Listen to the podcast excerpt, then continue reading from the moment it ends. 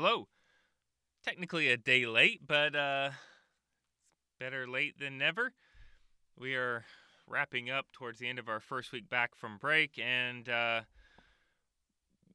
well, I guess there's a little bit of debate of a debate on how to come back from a, a break.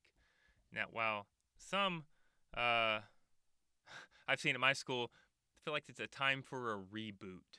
We got to restart how things are going and frank, frankly, kind of, I don't know, kind of overdo it a little in terms of getting back to the in the swing of things. I guess I always preferred more of a recalibration, if if I really had to think of a word for it. I don't know. I've always kind of run my classroom in a way that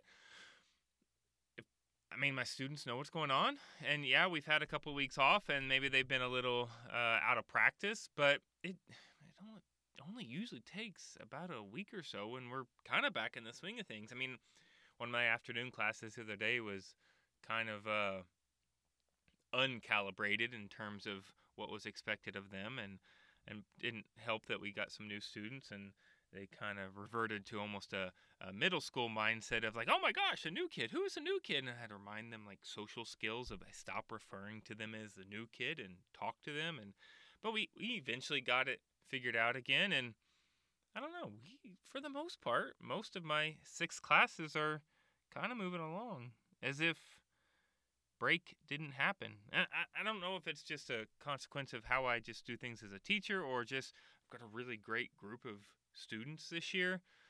But yeah, I never I never really I guess put much thought into it. I've had to do more of a recalibration before after fall break than I've had bef- to do after winter break, Christmas break. But I don't know. I guess it's a difference of opinion.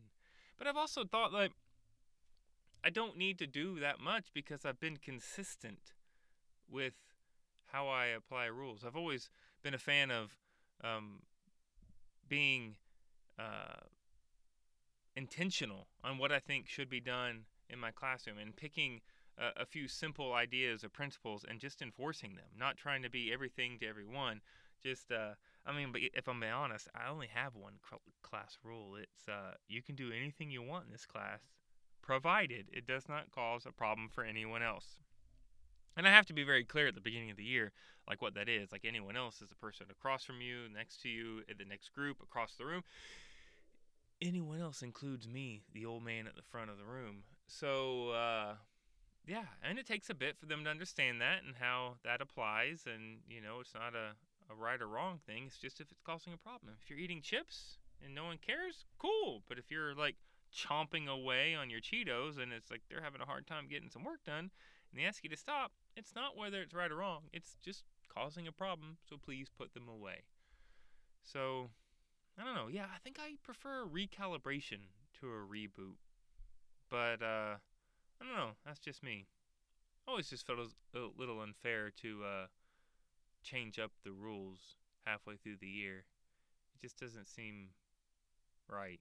I, I, I personally wouldn't like that. I feel like I've learned the rules of the game and then they get switched up on me and it would make me a little grumpy and uh, rebellious. So I, I try to. I mean, I'm coming up on my 20 years out of high school, I guess 20 year reunion, if we're even going to do that or not. And I try not to forget what it was like to be a student.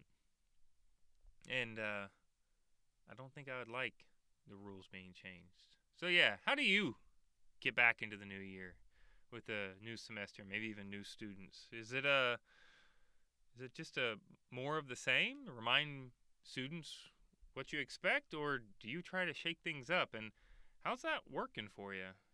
Because I know for me, I I, try to put myself in their shoes of my students, and it's just it's been good. It's been good to start and uh, looking forward to the rest of the semester. Yeah, recalibration. That's where it's at. As always, have a day.